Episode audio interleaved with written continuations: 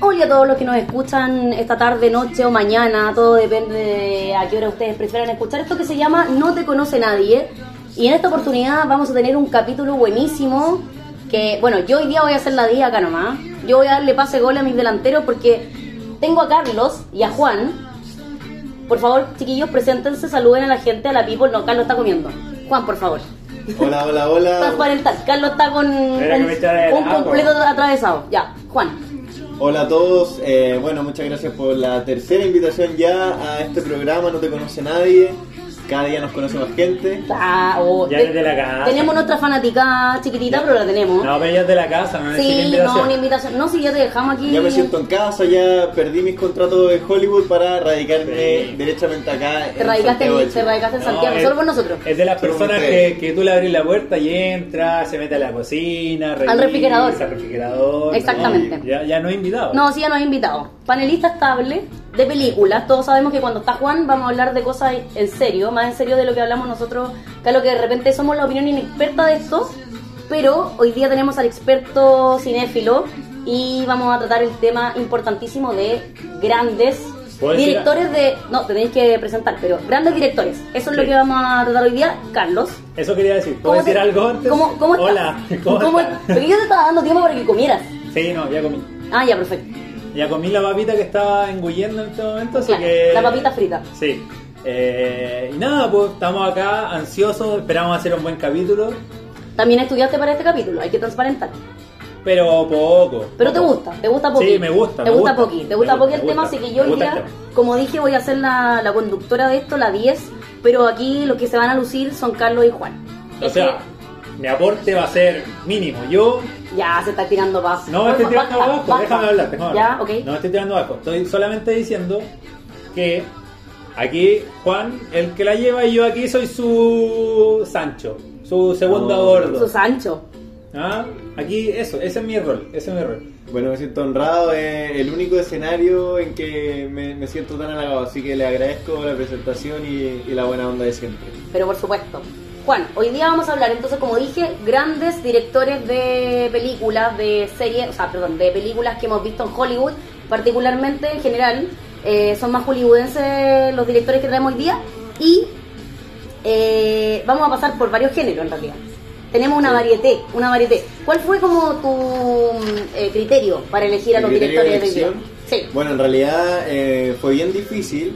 eh, para, hay- que, para, hay- que, para que habláramos una hora más o menos, claro. Claro, Podríamos hay- hablar un día. no, hay una cantidad grande de, de directores, entonces a mí me gustaría llamarlo este en la parte 1 de grandes directores. Ah, ok. Va a haber una. Ah, O sea, sí. continuará. Mi criterio fue un poco elegir eh, directores que estuvieran eh, metidos en todas las épocas del, del cine moderno, Ya. desde los años 50 ya hasta la actualidad. Perfecto. Ya. Entonces, ¿con quién vamos a partir? Vamos a partir con un mítico, una leyenda, eh, una influencia para muchos grandes cineastas de hoy en día, si es que no todos. Eh, me refiero al gran Alfred Hitchcock. Perfecto.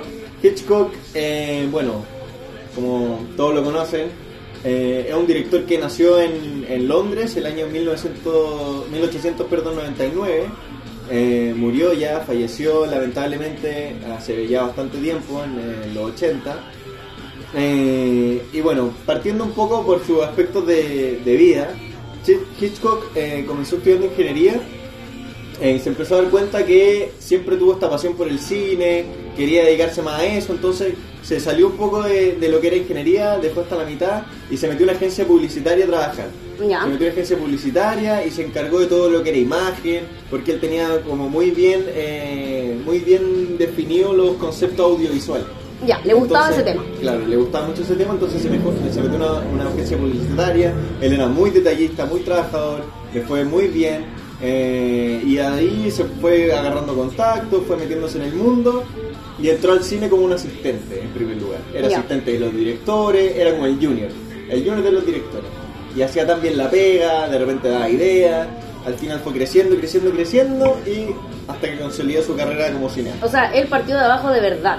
La partió- meritocracia como... Meritocracia absolutamente. De real. Pura y dura. Sí, Existe, que señores, existe la meritocracia. Es un ejemplo para cualquier eh, persona que se quiera dedicar al cine. Se puede, señores. Que se puede, Hitchcock eh, relativamente partió tarde siendo cineasta, eh, a, a mediados de sus 25 por ahí, eh, y tuvo, si Nunca es podemos, tarde. si podemos catalogarlo, tres etapas en su vida de cineasta. ¿Ya? Su primera etapa fue cuando él estaba en Inglaterra, eh, empezó a hacer su primero cine experimental, haciendo algunos cortos, y en esa época era solo cine mudo Claro. ¿Ya? y se creó el, o sea, se, se, se dio la tecnología para eh, inventar el cine sonoro y fue de los primeros que empezó a hacer esta como transición de que partió haciendo cosas mudas a cine sonoro.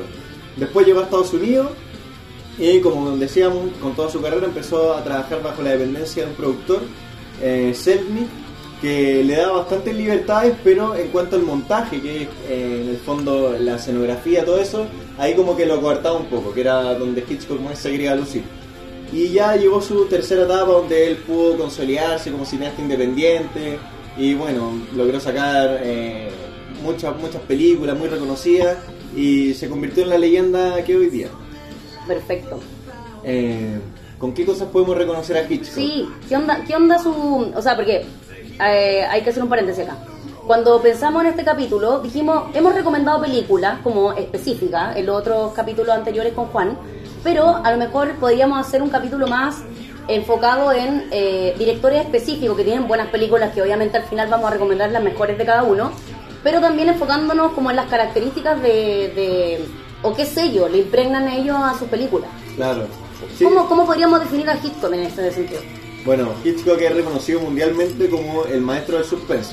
¿Ya? Eh, el pionero y, y en el fondo, como decía en un principio, ha generado mucha influencia en el cine porque el suspenso es uno de los géneros más llamativos hoy en día y a lo largo de la historia del cine. Absolutamente. Eh, la- la- las temáticas de Hitchcock nacen por ciertos traumas que él vivió en su infancia. ¿Ya? Él tenía un papá que era muy estricto, era muy católico y tenía eh, formas bastante peculiares de, de castigarlo. Por ejemplo, un día Hitchcock se vio envuelto en un problema con la policía y el papá llamó a la policía diciendo metan preso a mi hijo porque él, él tiene que sufrir las sanciones de la ley. Así de corta. Y, Buena onda. y eso produjo varios traumas en, Nada en. Hitchcock, como de paranoia, persecución, policía, el castigo. Así Ya. que como que... eh, Y que eso se ve reflejado en sus películas Claro. después. Porque cada película que tú ves Hitchcock, el protagonista, el protagonista nunca puede tener ayuda de la policía. Siempre los policías son unos inútiles, Sí. llegan tarde. O sea, estaba claro que le tenía mala. Pero, Sí. pero eh, no sé si, no sé si él lo hace, o sea, obviamente tiene ese trauma y ese, ese- ese- esa carga, pero él la hace ver de esa manera y tampoco es que tú digas en la película, oh, como que se ve mal, ¿cachai? No, como que uno, como que deja al protagonista a su suerte. Y eso en definitiva te genera más suspenso a ti, porque en definitiva Claro. tú sabes que él no puede tener ayuda como No te va a ayudar nadie. ¿Cómo se va a salvar? Claro. ese es el tema. Hitchcock siempre utiliza protagonistas. Yo creo que se ve un poco él en, en esa situación de que es en el fondo una persona inocente, pero que se siente perseguida por todo el mundo. Ya. Porque siempre hay un crimen, algún delito o algo que hace que se genere esta, esta suspenso, esta persecución, y siempre todo recae sobre un protagonista que es inocente. Entonces, siempre es como el inocente versus el mundo. Ya. Acá Hitchcock hace algo muy interesante que es, se le denomina como una transferencia de culpabilidad, Ya. donde eh, de partida el culpable se aprovecha de esta sospecha que se genera sobre el inocente y le trata de transmitir la culpabilidad, ya, sien- ya sea, no sé, acusando a la policía, etcétera Y termina la película siempre en que el inocente termina finalmente devolviéndole la culpabilidad al, al culpable y terminan atrapando al, al culpable. Ya. Como que al final de todo, igual el inocente siempre sale, sale bien parado.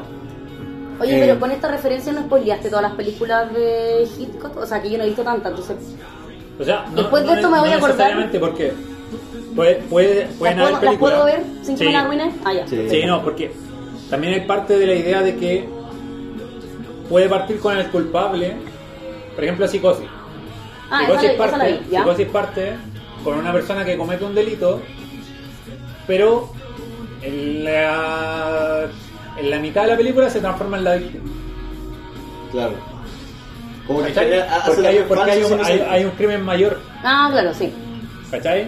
Entonces él también juega Sí. con eso, como que el malo no es tan malo y el bueno no es tan bueno, ¿cachai? Mm, ya. Claro, Eh, y por eso al Todo final es el maestro del suspenso, porque yo te lo estoy explicando ahora porque en el fondo estamos haciendo un análisis recabado, pero Mm. cuando tú estás viendo la película eso es confuso. La, la- Claro. la gracia es que tú no sepas quién es el inocente, quién es el culpable, y esa transferencia de culpa te hace también a ti dudar de que esto- este es el inocente, este es el culpable. No, y de hecho- al final- y de repente eso a veces depende mucho de la persona que está viendo. Y- Porque sí. para, en, la moral de uno este es culpable o inocente. Y, y de hecho él juega mucho eh, con el estereotipo de eh, el bueno y el malo, porque ¿qué pasaba en ese tiempo? Y bueno, todavía pasa.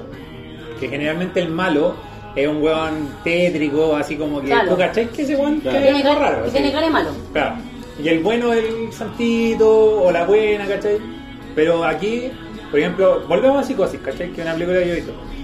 Bueno, también la ventana indiscreta es como el malo puede ser cualquier persona, puede Claro. ser el dueño de la posada, puede ser el vecino, Ya. eh, puede ser un huevón que tú no sabías. Bueno, de hecho, de hecho eso es súper real. O sea, si, si vemos Es que- las noticias, y eso es como, el tipo mató no sé quién. Salen las vecinas hablando, oye, ¿cómo era el vecino? Era una buena persona, nos saludaba, era caballero. O sea, Es que personas él- que tú él- nunca te imaginas que pueden ser malos, entre comillas. Sí, pues. Sí, es que él partía de esa premisa, porque él decía, loco, la mala suerte o el psicópata te puede agarrar en cualquier lado, no necesariamente tiene que ser en el callejón oscuro en medio de la Sí. noche. Claro. La mala suerte te puede pasar en cualquier momento, No. las desgracias te pueden pasar a cualquier hora. ¿cachai? Y lo otro que el inocente, claro, uno dice el inocente porque eh, no, no fue la persona que cometió el delito o el asesinato, pero el inocente tampoco es, es como una, una blanca paloma. Sí, claro. El inocente también tiene sus pifias, entonces eso también te hace dudar de él. Y genera algo, por eso, como decía el maestro del suspenso, te genera ahí bastante interrogante en, en el final quién, dónde está, dónde está el cabo suelto. Sí, porque de hecho, por ejemplo, las dos películas que yo he visto, como más de Ventana Indiscreta y Psicosis, los dos malos, no es que fueran malos porque sí, ¿cachai? Sino que también las circunstancias los llevaron a ser malos. No es como que los buenos fueran malos porque sí, Nacieron nomás, malos. ¿cachai? Y porque andaban a por la vida Sin haciendo malas, ¿cachai? Claro. No, pues. La vida te lleva a. Claro. Sí. Entonces él juega mucho con eso también. ¿Cachai? Como que tampoco todo es tan malo ni, nadie es tan bueno. Lo banco entonces. ¿cachai? Sí. Esa Eh, filosofía me agrada. Bueno, sí, pues, y, y juega mucho con, con el miedo, por eso también el suspenso. Hitchcock pensaba que el miedo era como eh, la, la, el- la emoción pr- primaria del hombre, o sea, lo primero es el miedo. Entonces juega mucho con eso, como cómo el miedo puede invadir y en el fondo destruir una persona o hacerlo caminar por rumbo de que esa persona no quiere, todo eso. Hitchcock jue- juega mucho con eso y lo que lo hace interesante en el fondo es que antes de eso no existía, eran como más películas románticas, quizás históricas. Hitchcock era el primero en meter esa como sordidez del hombre. Sí, y aparte en ese tiempo todas esas películas que eran como de suspenso, que él decía que generalmente eran como más para asustar, como Ah, el callejón oscuro, ¿cachai? Claro, el malo muy tétrico, muy Claro. demasiado obvia, ¿cachai? aquí este, este suspenso y este miedo quizás te lo presenta como algo más natural que le puede pasar a cualquiera. Exactamente. Que no tenéis que estar caminando a las 3 de la mañana por un callejón, por una calle media mala. En realidad pasa cotidianamente y por eso de repente es más, es más terrible verlo. Porque decís, chucha, me puede pasar a mí también. Totalmente. Y, y bueno, él también te jugaba mucho con la emoción, o sea, al ser un director que viene del cine mudo, también él jugaba mucho con la imagen, él siempre como que aborrecía los diálogos. onda, Él, él lo que trataba de proyectar con toda su imagen era que a ti te pasaran cosas, como jugar con tus emociones desde la imagen. Claro. Y Claro. apoyarse harto en la música también, ¿cachai? Por ejemplo, en Los Pájaros, eh, hay una escena donde tú sabes que están los protagonistas como encerrados en la casa y tú sabes que están los pájaros porque se escuchan, pero tú nunca los ves. Entonces él juega con eso, ¿cachai? Entonces también se apoya mucho en la música en generar esas emociones primarias. Es verdad, sí. Eh, Sí, yo creo que como decís tú, y- y- eh, eh, y, y, por último, para, para complementar eso, y también se apoya en ese mismo para generar esas emociones como en, la- en las tomas que hace, pues, en la- el- como en, la- en la- en el uso de la cámara, como en poner en primera persona, por ejemplo, en la ventana indiscreta cuando parte, ¿te acordás que lo hablamos? Que parte y te, te- te- es la cámara mostrándote como el condominio, el patio, te- como que si tú fueras el protagonista, ¿cachai? Como que te está mostrando la Sí. escena y después te muestra el tipo. Entonces como que tú ya te Te habitúas. situáis. ¿cachai? Se, Sí. se situáis en un lugar. Sí, o en psicosis, por ejemplo, cuando pone la cámara muy cerca de la protagonista, cuando está en la bañera, también como que tú estás así como tenso porque estás como viendo Estáis como todo encima. encima. De ella. Claro. Entonces él juega con esos tipos, esos tiros de sí. cámara que... Bueno, dicen que Hitchcock, eh, los grandes directores dicen que el, el mejor, eh, el, el- el director que mejor usa la cámara de todos, porque en el fondo fue el primero capaz de generarte todos esos movimientos. Él transmitía mucho las emociones de sus personajes a través de la cámara. La misma ventana indiscreta que tú dices, que el tipo está, lesion- está eh, con el pie enyesado y no se puede mover, siempre que lo muestran a él la cámara está quieta en él, porque en el fondo te trata de mostrar eso, como que el personaje no se puede mover. Está atrapado. Pero en otras películas, por ejemplo Vértigo, juega mucho con el zoom, que te hace, que te genera esa sensación como de vértigo.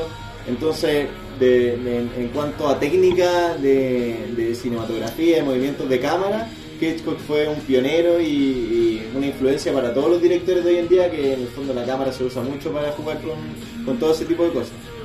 Perfecto. Eh, bueno. ¿Algo más que decir? Sí, eh, fue el... ¿Qué más? ¿Qué más? O sea, Hitchcock Dame fue- más, dame más. fue el primero que introdujo la, la pantalla azul para, en el fondo, proyectar fondos falsos.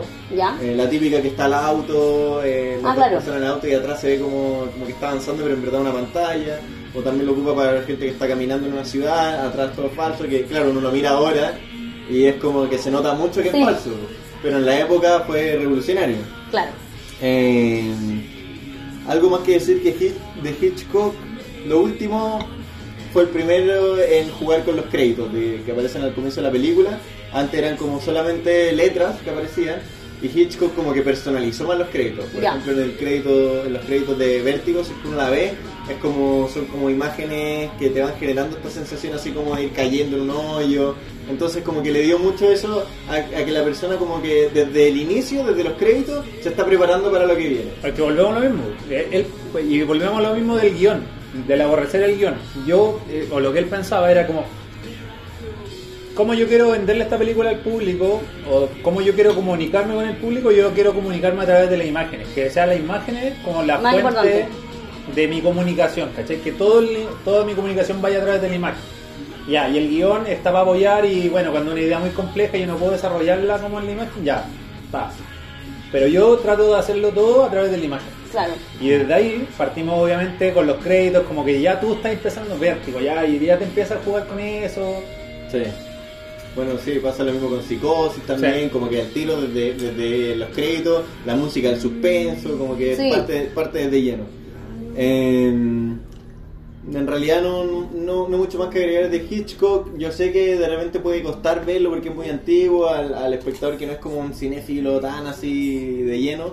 Pero yo le recomendaría a esa persona que, que encuentra que es muy antiguo y todo, que vea una película antes de que, de que viniera Hitchcock, para Ya. que se dé cuenta de la diferencia, de cómo moderniza el cine Hitchcock. Ah, perfecto, para contextualizar. Claro, aprovecho también de recomendar a Orson Welles, que también es un grande de la época y que entre los dos revolucionaron el cine y lo hicieron lo que es lo, lo que vemos hoy en día, el cine moderno.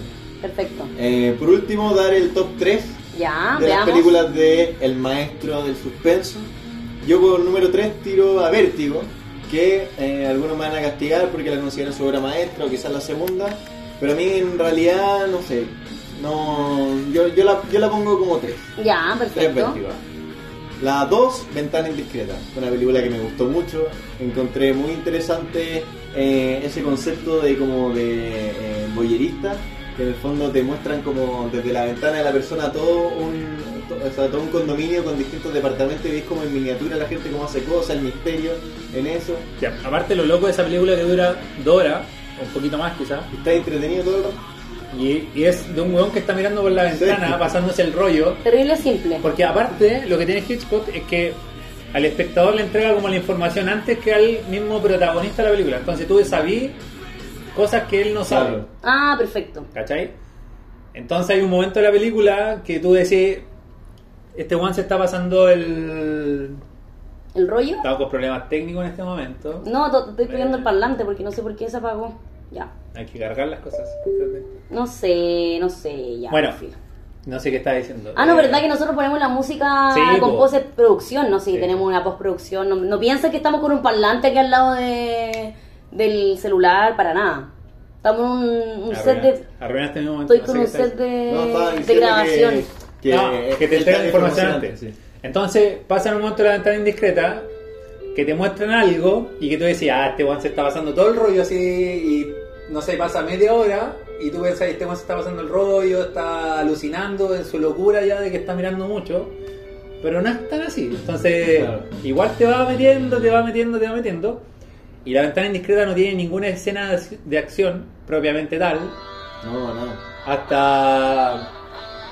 ¿Hasta qué? Hasta, Hasta los que últimos 10 minutos Sí. de la película. No, La Ventana Indiscreta es una película bastante interesante que yo creo que cualquiera que la vea le van a dar ganas después de verla de salir por la ventana y empezar a mirar eh, lo que pasa. a su Ah, no, qué terrible. Sí. Nos vamos a poner, Y- no, y ahí en Santiago que tenéis de repente ventanas por ahí, están todo al frente de, de edificios. Sí. Eh, En una de esas nos da la. Y número uno, indiscutidamente, Psicosis. Gran película. Eh, quizás quizás si uno la vea ahora, sin en el fondo con todas las todas las otras películas que han venido por delante, uno puede encontrarle, no sé, nada muy novedoso, pero si uno lo piensa, que Psicosis fue la primera película que trató como un tema de un psicópata, de un asesino, de un weón trastornado en la cabeza. De hecho, la explica Y- ahí, eh, claro, la explican así le- le como. da como una explicación, pero- Tratando de psicológicamente entender qué onda este tipo. Claro. De que, hecho- que hoy día la veí y tú decís, Creo, ya, creo que pero. lo dan por sentado porque el Claro. tú has visto tanto que el, el director asume que tú ya sabes que la persona puede ¿Qué, tener esa condición. qué tipo de problemas tiene? De hecho, es lo que me pasó a mí cuando vi la primera vez. po. Que cuando lo atrapan y después sale esta escena del psicólogo analizándolo y contando a Claro. la audiencia y que ¿para qué me está diciendo esta weá si yo ya la sé? Así como. Claro. Ah, me la sé de memoria. Pero fue la primera. Me mató la película. Claro, pero claro, luego después Contextualiza, ese contextualiza. ejercicio de contextualizar. Muchos años.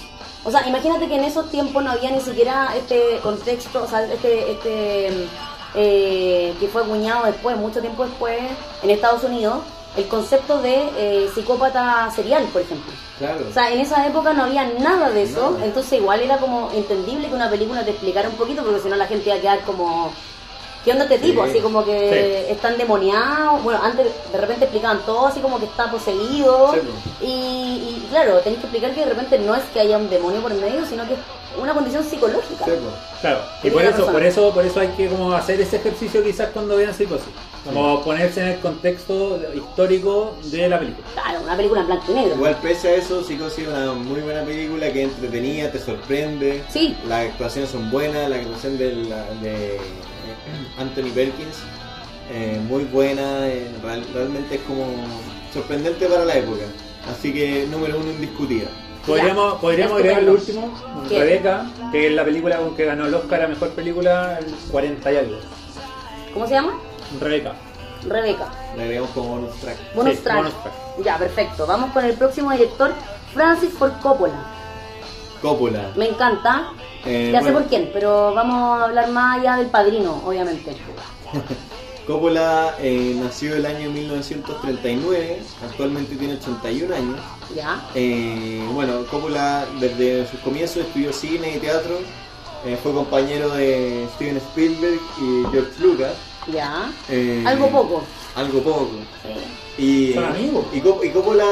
¿ah? Sí, Son son amigos. amigos. Coppola, a Amigos. diferencia de, de, de Spielberg y Lucas, que quizás pueden ser más, más convencionales, más tradicionales, eh, Coppola es un director muy apasionado, muy visceral, eh, que lo da todo por sus películas, quiere que salgan eh, lo más épicas posible, lo que también ha provocado que su carrera vaya un poco en declive, porque en el fondo son tantos recursos que tiene que, que- que tuvo que utilizar para hacer sus grandes películas, Claro, que cada vez empezó a ganar como menos apoyo de los productores, es un director complicado, se demora mucho en sacar su- sus películas, eh, pide exigencias de repente como eh, demasiado, por ejemplo Apocalipsis Now se filmó en Filipinas, en la selva, Chuta. entonces hubo varios accidentes, él mismo corrió en riesgo su salud, entonces Coppola, si es que algo le podemos destacar es que se la juega al 100%, Coppola pone su vida por hacer una película. Tal como él la quiere. O sea, perfecto.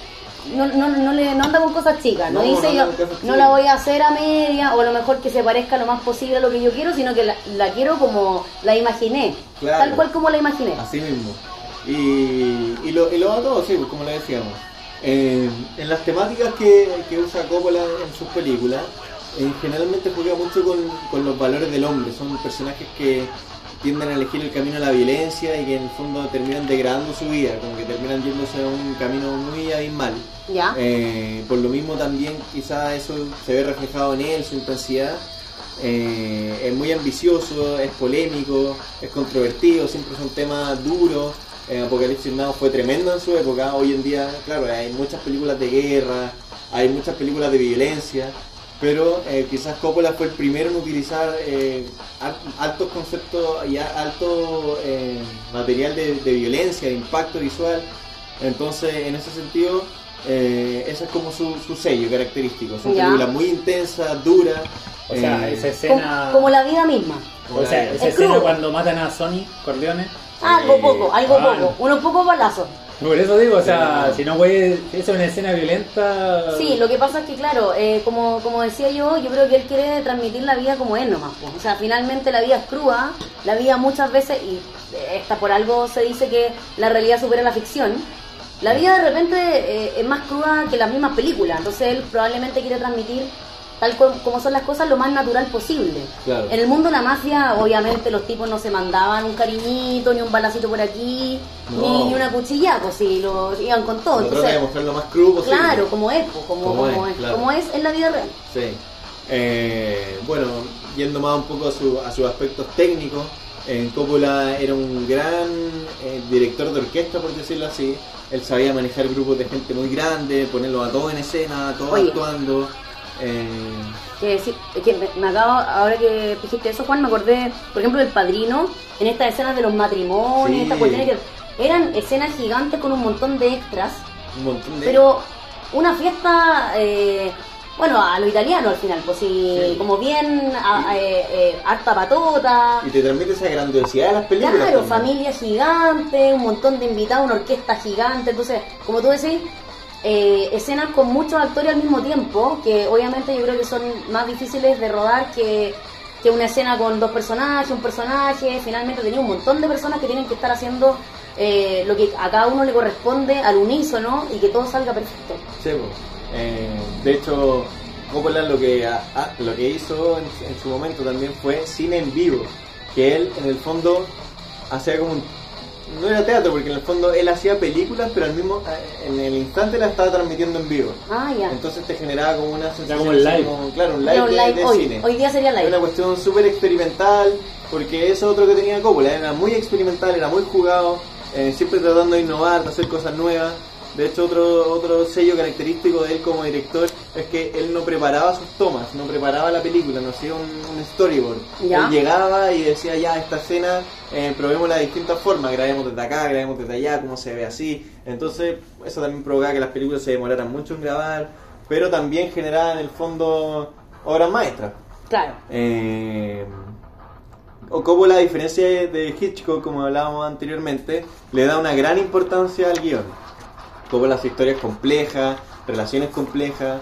O sea, porque pero viene también por el hecho de que él es guionista. Claro, De hecho, él partió en el. en el- porque este weón es como un maestro chasquilla, sabe hacer de todo. eh, guionista, director de actores, productor, director, o sea, claro. de verdad que el tipo la, la hacía toda. Y él, su primer Oscar que se gana es por eh, el guion de Patton.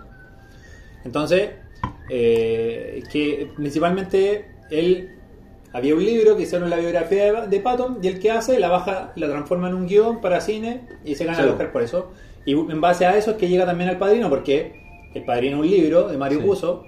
Entonces, él adapta el libro y obviamente lo ponen a dirigir esta, esta película. Sí. Entonces, este tipo eh, La hace toda. la hace toda, ¿no? La hace todas, claro. Yo creo que por lo que tú, por lo que tú decís, Carlos, que él en el fondo era tan seco para todas las cosas y, y manejaba todo, no quería derivar nada a otros especialistas. En el fondo, él quería estar metido en todos los aspectos de la película. Eh, bueno, lo que decía, como decíamos, que también fue un poco conflictivo trabajar con él porque era muy intenso. Eh, Le gustaba delegar al cabro. Pero, pero si algo podemos decir de él, que él es el, el director de los 70, de la Sí, década del de 70, todas el director es Coppola. Eh, O sea, se, la- se robó los 70. Tiene Padrino 1, Padrino 2, Mm. La Conversación, que yo no la he visto, pero estuvo nominada al Oscar y creo que está dentro de las 100 mejores películas Sí. siempre, están siempre en todos los rankings. Y está Apocalipsis Now. O sea, Sí. ya con esas cuatro películas te puedes morir tranquilo. La década. ¿Qué es una década? Sí, él y, y Scorsese que estaba partiendo. Sí. Como que Coppola fue como ya eh, su obra maestra y Scorsese como que la estuvo un poco... Y, y de hecho no sacó más películas por el- lo mismo que decías tú, pues, Juan, que el tipo se demoraba tanto en producir, Mm. se demoraba tanto en hacer la película, que por ejemplo en Apocalipsis Now se demoró dos años y después se demoró un año más en montar todo lo que grabó y en armar la película. Sí. Mm. Bueno, hoy, hoy día plazo inimaginable. ¿eh? Sí, pues, hoy, o sea, día, hoy que las productoras son mucho más estrictas en el fondo y por eso también eh, quizás... Nadie se demora tanto en hacer una película hoy día. Claro, y explica un poco el declive de Coppola que no lo hemos visto hace tiempo, como, como dirigiendo algo así bueno, bueno, como en sus mejores tiempos. Eh, pero bueno, le tenemos fe porque eh, va a sacar una película prontamente que se ¿Ya? llama Megalópolis Allá. y que se va a tratar de un arquitecto que intenta rediseñar la ciudad de Nueva York luego de una catástrofe mundial que la destruyó. Suena bastante ambicioso, así Sí. que yo le tengo fe al nuevo proyecto de Coppola porque se ha demorado bastante también para hacerlo. Yo creo que alguna productora lo pescó y le dijo, ¿sabes qué? Tú dedícate todo el tiempo que queráis Claro. y haz una nueva obra maestra porque no podemos...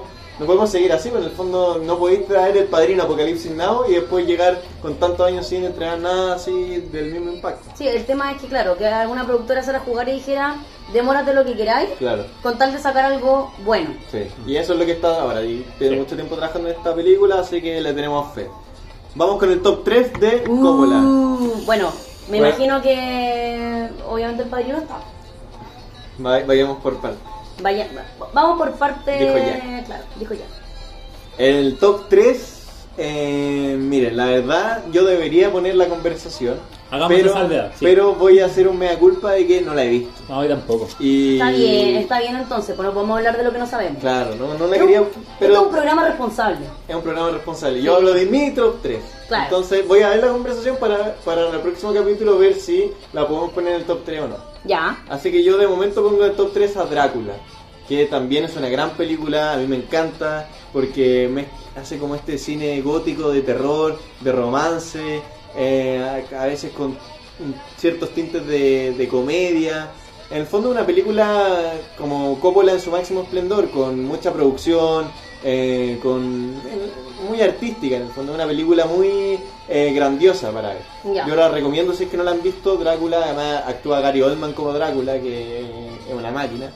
Así que top 3, Drácula.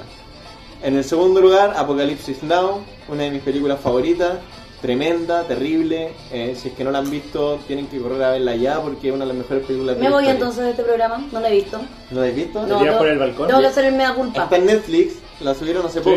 Ya, así la voy a que agregar- aprovechen, la de, voy a ver- agregar de aprovechen de verla de todas maneras. Ya, Y número uno, obviamente. no podía ser otra que El Padrino. Obra maestra. Y aquí Obra consideramos la 1, la 2 y la 3 Y la 3 también, pues hay que considerar todas. No, hay que ver las la 1 tres. y la 2 hay que ver las tres son, igual. son las mejores. Sí, Sí. obviamente. Eh, Para mí la 1 es la película perfecta. El Padrino es una película Me gusta más la hermosa. 2. No, yo no puedo elegir. Vamos a entrar a discutir aquí, Sí, pero yo- a mí también, a mí también me gusta más la A 2, mí, pero, a mí me pasa que pero yo es no, discutible. yo no puedo elegir, me cuesta, pero siento que la 2 es buena porque muestra al padrino joven. Sí, porque si solamente se eh, tratara perdón, eh, de Niro. de Niro, po. si solamente se tratara de... eh, ¿De Michael? de Michael, no sé si sería tan buena. Si yo sacara todas las escenas de, de De Niro, no sé si hubiese quedado tan buena la 2. Pero, pero mira, mírala en conjunto. Coppola, la, la primera película del padrino, es una, una, una historia de familia. Sí. Más allá de la mafia, porque podrías poner en cualquier Sí. contexto. Es una historia de una familia. Como la familia tú la proteges, la cuidas, haces lo que sea por tu familia. Claro. Pero luego la 2, y a mí me gusta más porque habla como de la degradación humana, que también es un tema que le gusta harto a Coppola. Y eh, en definitiva es la degradación de Michael.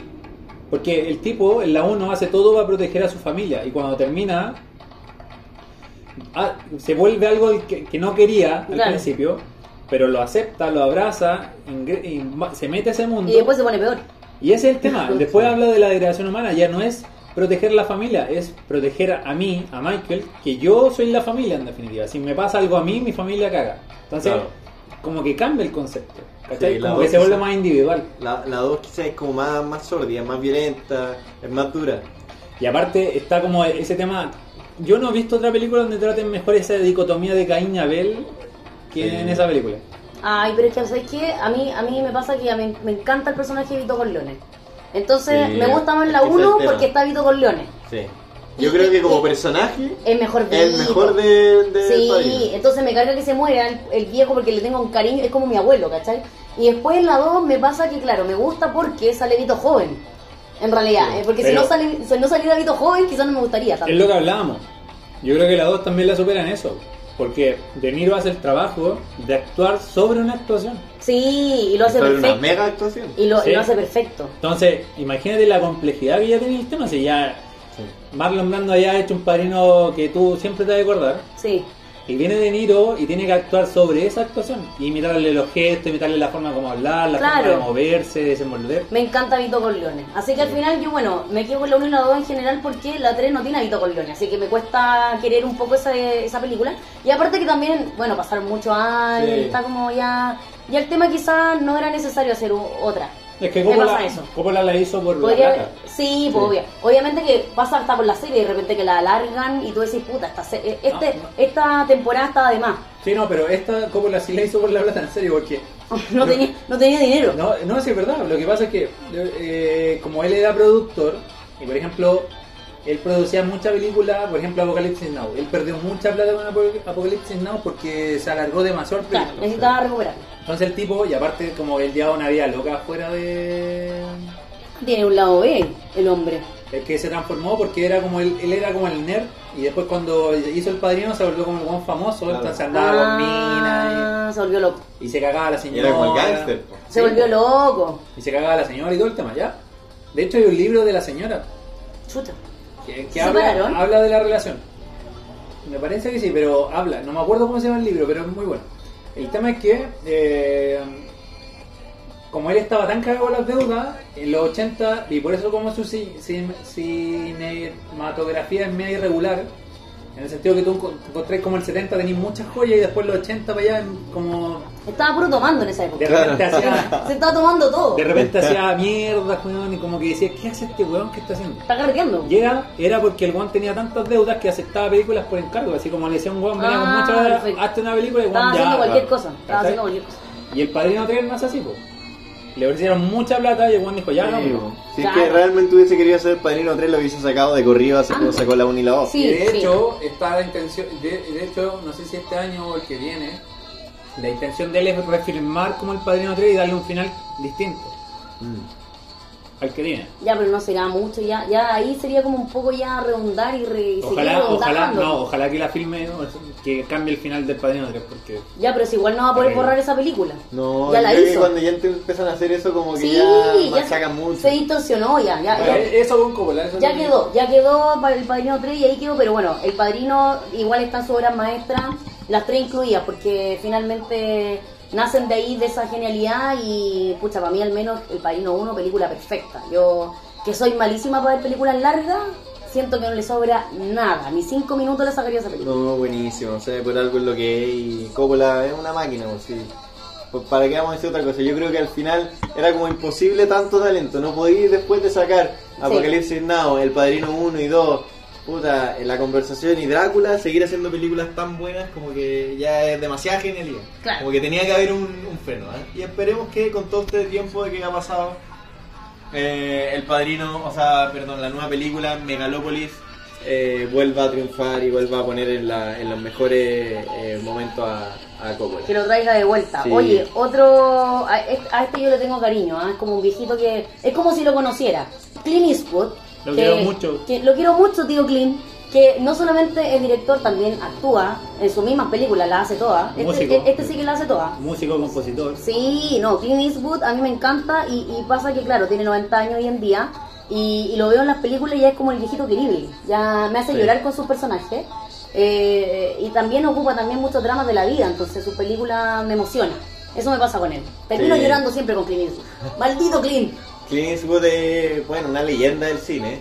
Eh, es más viejo que, que Coppola, Clint Eastwood tiene 90 años.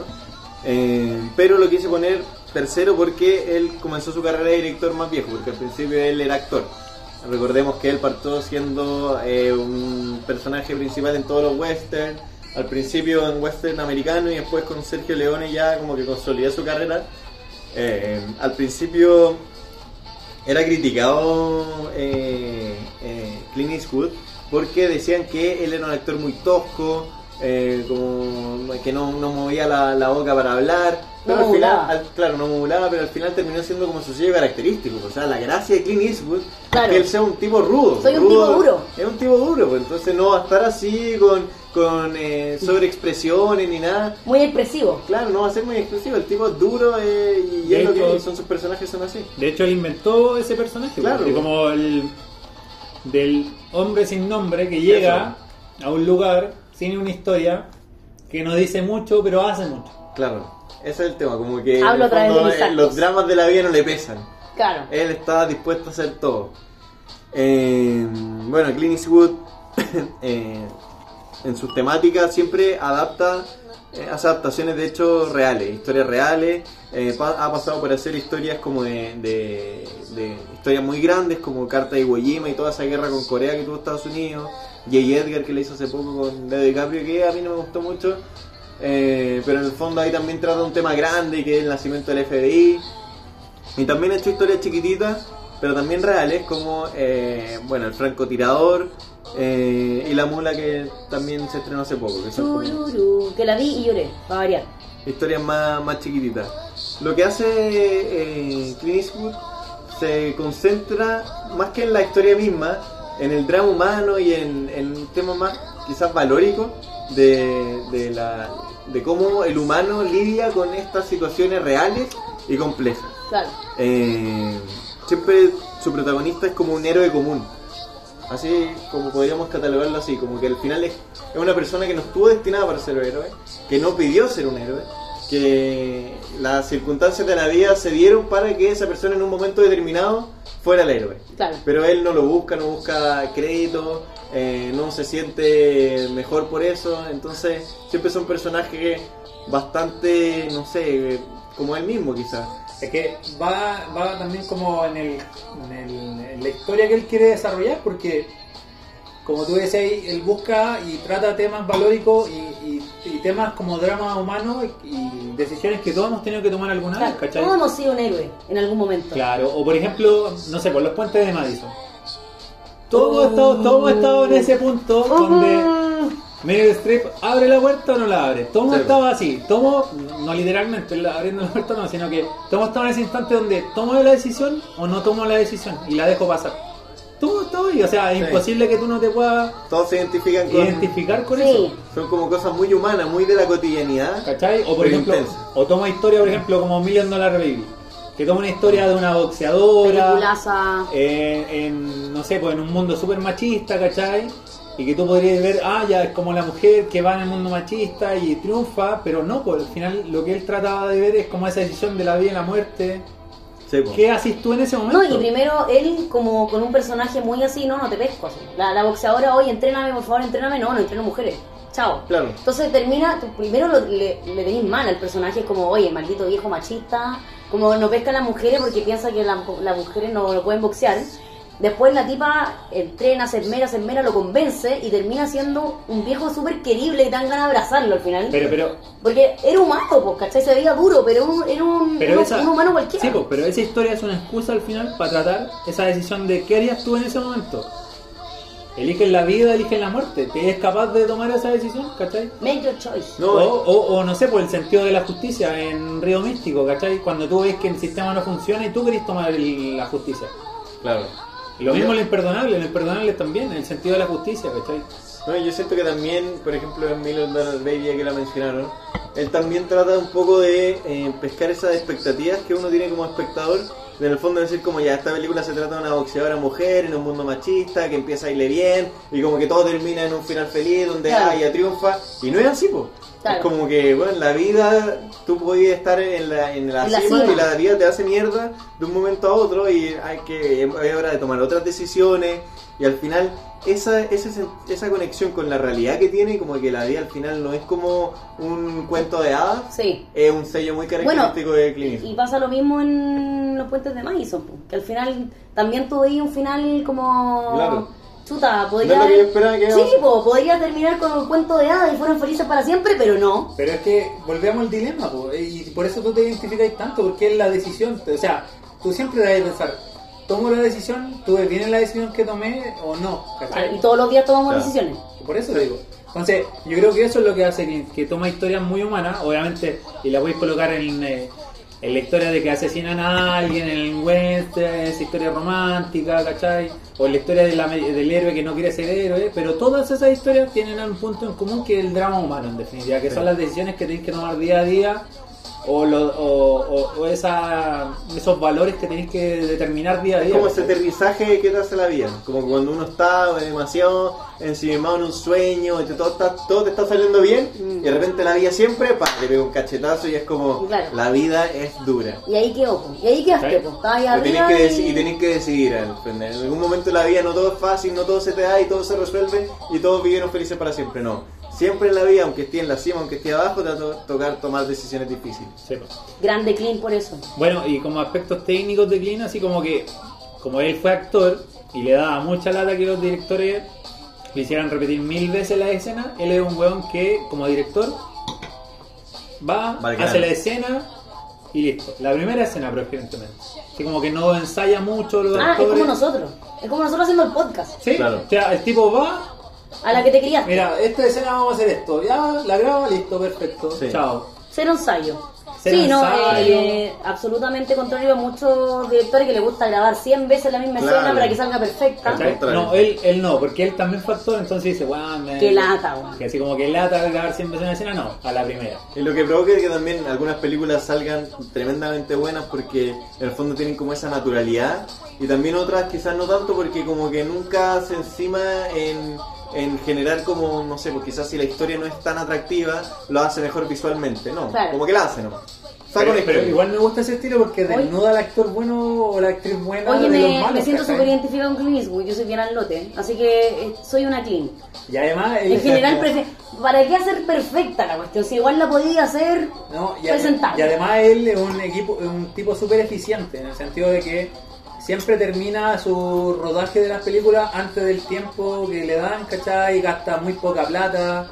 Él más encima. Él mismo también compone la música porque él es compositor, eh, músico, le gusta mucho el jazz, ¿cachai? la hace toda. De hecho, él grabó eh, una película eh, sobre un músico de jazz, Charlie Parker, el 88, parece, 80 y algo. Entonces, eh, de verdad es un crack. O sea, uno se queda con la imagen de hombre duro del western, ¿cachai? Que No, claro, es que ese es el tema. A mí me pasa con eso, yo lo veo y digo, ¿cómo este weón va a ser compositor? Sí. Si, eh, Como que tú te lo imaginas que el weón no está- pensando en nada más que en hacer deporte así, como... ah, eh, Claro.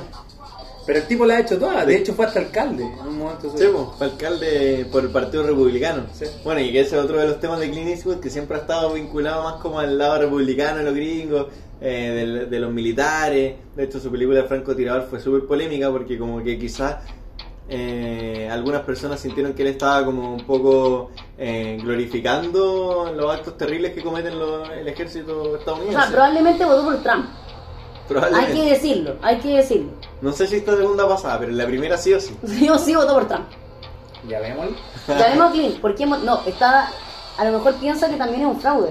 También está con Claro. Trump y pensando que esto fue un fraude.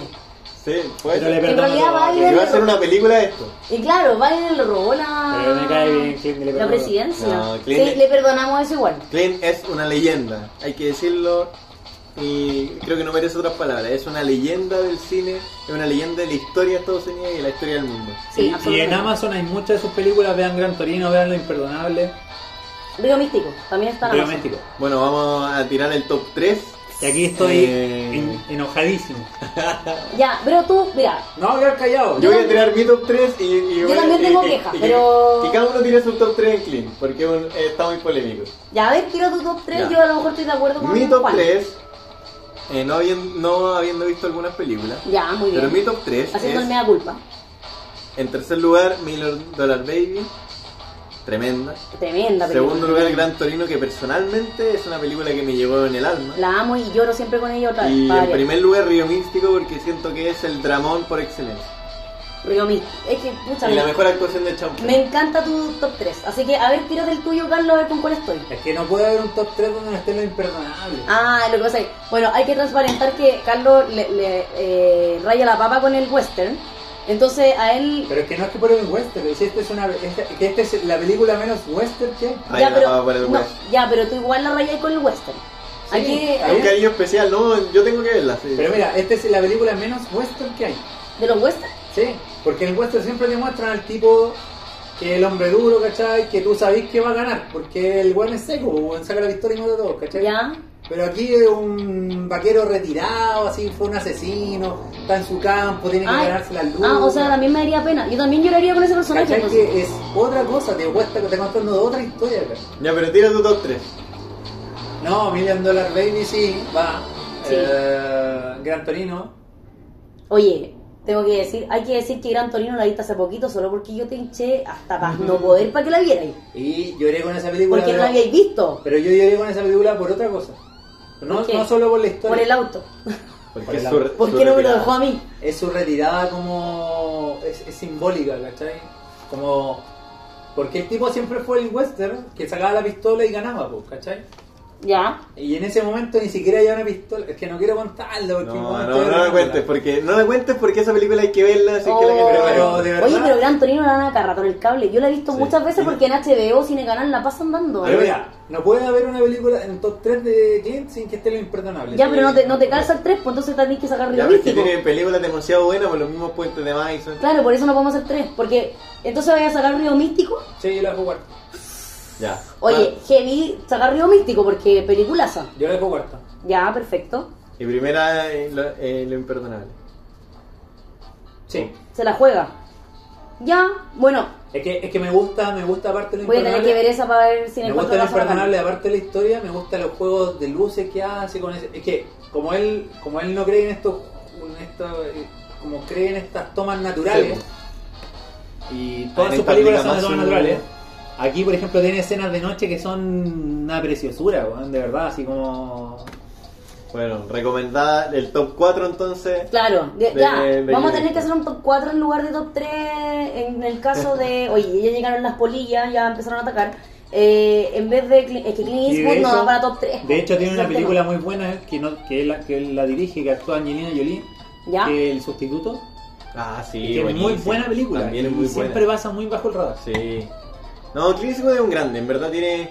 Como que yo no sé por qué no es catalogado como... Así como con tanta facilidad como los mejores directores de la historia. Porque en realidad entrega una cantidad de películas buenísimas. ¿Será por temas políticos? Puede Quizá, ser, puede ser. quizás por eso Como tiene- que como tiene es mala- director de derecha. Tiene mala prensa. Tiene mala prensa. Tiene mala Es que prensa. Sí. Cuando se muera, eso va a pasar. Sí. Claro, cuando se muera ahí van a estar todos diciendo que Cuando es se el mejor. muera le van a reconocer como el actor que es, Sí, como es el verdad. director que es. De hecho, si tú lo miráis la historia del cine, yo creo que Clint es un ejemplo único, y único, así como de verdad, de una persona que No hay más. ha triunfado como actor, como director, como productor. Sí, bueno. Y como, Y como sonidista, compositor, sí, como compositor. Bueno, eso. ¿Qué más podemos decir Sí, de Clint es que podríamos, podríamos hablar cinco horas, pero vamos a hacer este pequeño homenaje a Clint Eastwood. Oye, nótese, nosotros no esperamos que se muriera para hacer un homenaje a Clint Eastwood. Ya le dimos todo. Ya veo que se muere mañana. Claro, todos los, que no. todos los queques que le dimos en vida, en vida. Le dimos mil queques. Pero ahora vamos con uno más joven que esperemos que no se muera pronto, obviamente. Quentin Tarantino, que Oh. a pesar de que tiene 57 años, ya tiene varios, varias películas que son reconocidas, ha ganado varios premios Oscar por ahí. Eh, así que hay que re- hacer una revisión. Sí, bueno, Quentin Tarantino, eh, personalmente uno de mis, mis directores favoritos. No hay película que yo no espere de Quentin Tarantino, no hay película que yo no disfrute, que no me cague la risa, que no, no sé. Yo cada vez que salgo del cine, ver una película de Tarantino salgo así como revolucionado. Claro. Porque es un- una máquina de la entretención. Eh, bueno, Tarantino desde chico siempre fue fi- cinéfilo, él trabajó en una tienda como un videoclub y se veía todas las películas, era fanático, era siempre nerd, nerd, nerd del, del cine. Y se metió como, como director y bueno, su primera película, su ópera prima que es Perros de la Calle, es una obra maestra. O sea, desde el día uno Tarantino ha demostrado que es eh, una máquina del cine y yo creo que por lo mismo, porque en el fondo el tipo es tan estudioso del cine que agarró todas las técnicas y fue capaz de construir como reconstruir un estilo propio. Claro. Y su estilo es como quizá un remix, Un remix. es como un remix de Es como un DJ. sí, es como un DJ así como que mezcla miles de estilos distintos y todos los pone en la película y le sale como cool así porque la película tiene eh, como momentos de todo, de comedia, de tensión pura, de violencia, Drama, de drama, sangre. música, arte. Un montón de cosas. como que lo mezcla todo. Y bueno- Aparte, aparte la forma de contar la historia. Sí, yo creo que oye, eso- y- eso y buena eso música, malo. siempre le mete muy buena música a sus películas, eso me gusta mucho. Andrés. Sí. Sí. Bueno, No, pri- primero vamos un poco por, la, por la- las temáticas que ocupa Ya. Tarantino casi siempre en sus películas. Lo primero, claramente, es la violencia. Eh, todas las películas de No. Tarantino... eh, Para nada. ¿Qué sangre? De hecho, una vez en una entrevista le preguntan, pero ¿por qué tus películas tienen que ser tan violentas? ¿Por qué tanta sangre, Quentin? Y él dice, porque es mucho más divertido así. Claro, es más chistoso. Déjenos mostrar En el sangre. fondo, y ese, ese es como su punto de conexión con el espectador. Porque al espectador, ¿para qué andamos con cosas? Como hablábamos en el, en el capítulo anterior, a todos nos gusta esta violencia en el fondo y poder verla en el cine sin que sea parte de nuestras vidas. Claro. Porque en el fondo como que nos estamos expresando nosotros mismos a través de lo que estamos viendo. Entonces yo siento que la violencia es como un punto de conexión que tiene Tarantino con el espectador y también eh, funciona como, como en un aspecto estético. Eh, recordemos Django.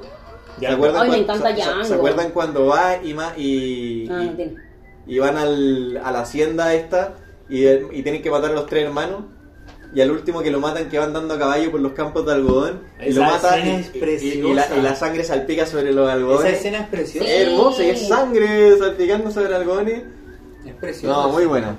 O también el- cuando mata al caballo y la sangre se, se empapa el caballo. Pero esa escena es preciosa en, el, en todo el sentido, en la toma, Todo. una toma amplia, que te deja ver todo el contexto Sí. de la situación, el vestuario de Jamie Foxx, que es ese azul prendido, Sí. que es como el, ne- eh, como el negro, obviamente, perdón por la palabra negro, pero Oye, no, afroamericano. afroamericano, ¿cierto? Que logró su Afrodescendiente. libertad, que es, que es una persona distinta a todos los que hay, ¿cachai? Y Que todos lo miraban raro.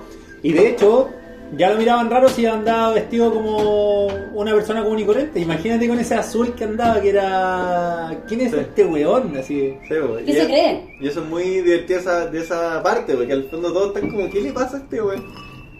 Como, eh, bueno, otro tema de, de Tarantino recurrente en sus películas es que hace estructuras no lineales. O sea, él va como contando como distintas historias aparte que se van todas como reuniendo en un final. Eh, de hecho, en la misma Pulp Fiction hay de repente una escena donde muere un personaje eh, y al final apa- aparece de que- ¿Ah? tú crees que era el principal. Claro, que- pensaba que era el principal. Pero al final es el principal porque aparece hasta el final. Una vez muerto, pero porque en el fondo las distintas líneas que narrativas sí. eh, tienen distintos tiempos. Entonces ocupa mucho eso. Eh, Yo creo que ese es el mayor aporte de Tarantino. sí. O sea, si tú lo decías a mí, yo creo que ¿qué aportó Tarantino al cine, por ejemplo? Esa forma de contarte la historia. Claro. Que, Como- tú, ve- que, tú, ve- que tú decís como... Al final lo que dice Tarantino es como el cine son escenas. No es, no es necesariamente la historia, no es necesariamente que el principio conecte con el final. Es al final darte escenas disfrutables. Claro. Y eso es lo que hace con Pulp Fiction. Son escenas disfrutables, una tras otra. No hay ningún momento en que tú decís que la película se te está poniendo aburrida porque todos los momentos son como pics, puros pics en la película.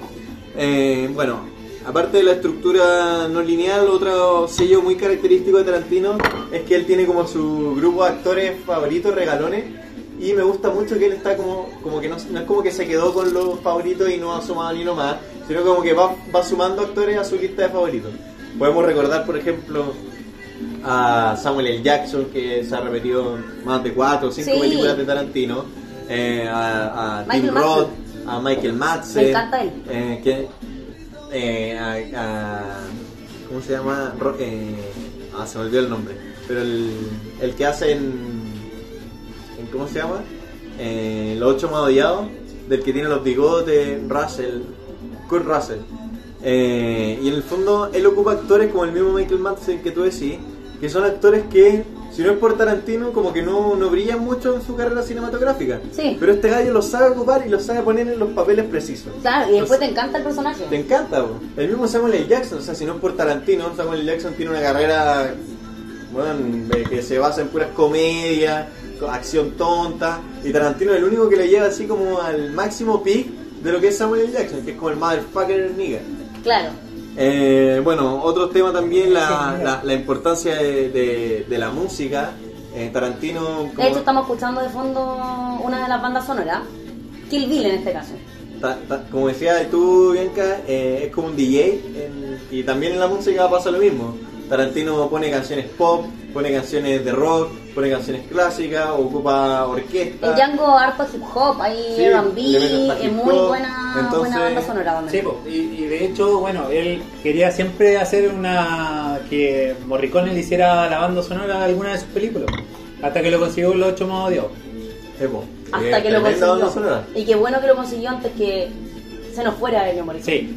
Y, y bueno, pero también eso parte porque eh, el director que más, influ, más inf- que ejerció influ- influencia, ¿cierto?, en Tarantino es Sergio Leone, Sí. ¿cachai? Que Sergio Leone con Morricone eran amigos así compadres casi, y de hecho estuvieron juntos. Y ocupa también lo que tú decías, que en el fondo eh, Sergio Leone ocupaba mucho la música para darle mucho énfasis a cierta A escena. cierta escena. Que si no fuera por la música, quizás la escena no sería lo mismo. Claro. Y Tarantino hace lo mismo. Sí. En el fondo, la música que pone Tarantino en ciertas escenas le da mucho contenido emocional. Es la mitad de la que en escena. el fondo, claro, en la mitad de la escena. Y le copió como esos planes generales también, ¿cachai? O sea, por ejemplo, esa escena de Brad Pitt cuando va manejando, no sé si se acuerdan, era una vez en Hollywood, cuando va manejando Brad Pitt, Sí. hay unos planos muy generales de los De Ángeles, Hollywood, sí. Hollywood. Esa es una escena de Bueno, Sergio Leone. el, cuando tú decías ahí, Juan, que él era un ñoño de real, como muy cinéfilo, trabajando ahí, ya me imagino, trabajando como en, eh, en, esta, en estos lugares donde riendan películas y viéndose las todas, donde todo el día viendo películas. Eh, siento que cuando él hace, había una vez en Hollywood, era como la película que tenía que hacer en homenaje a todo lo que había visto probablemente. Eh, le hace un homenaje a Hollywood finalmente, que es como él se crió. Y bueno, eh, a Carlos le encantó esa película. Yo tengo que decir eh, honestamente que no me gustó tanto, que quizás le habría quitado algunas escenas que para mí están de más, porque igual es larguita. Hay que decir que igual se excedió un poquito.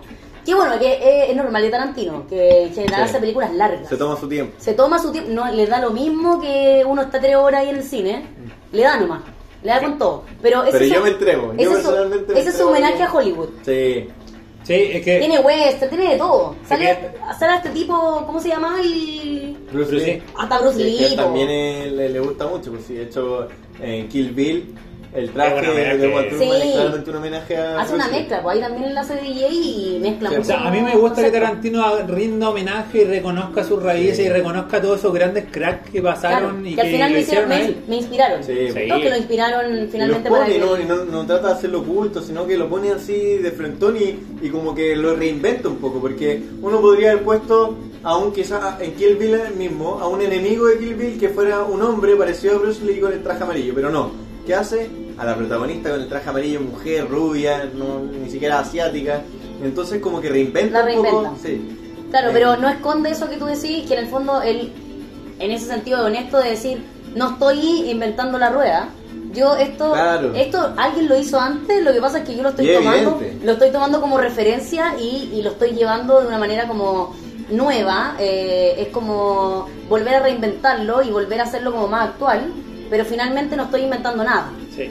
Y lo, lo último de Tarantino que me gusta mucho que hace como ese acercamiento rápido o ese Sí. como... Es que eso quería hablar un poco. Sí, esa, esa técnica me encanta. Esa, esa, Tarantino usa muchas técnicas cinematográficas y acá un poco como la parte más didáctica eh, ocupa plano americano que es muy ocupado en el western que es el típico plano que te muestra como de la rodilla hacia arriba ah sí, y, y harto hacia atrás ¿cachai?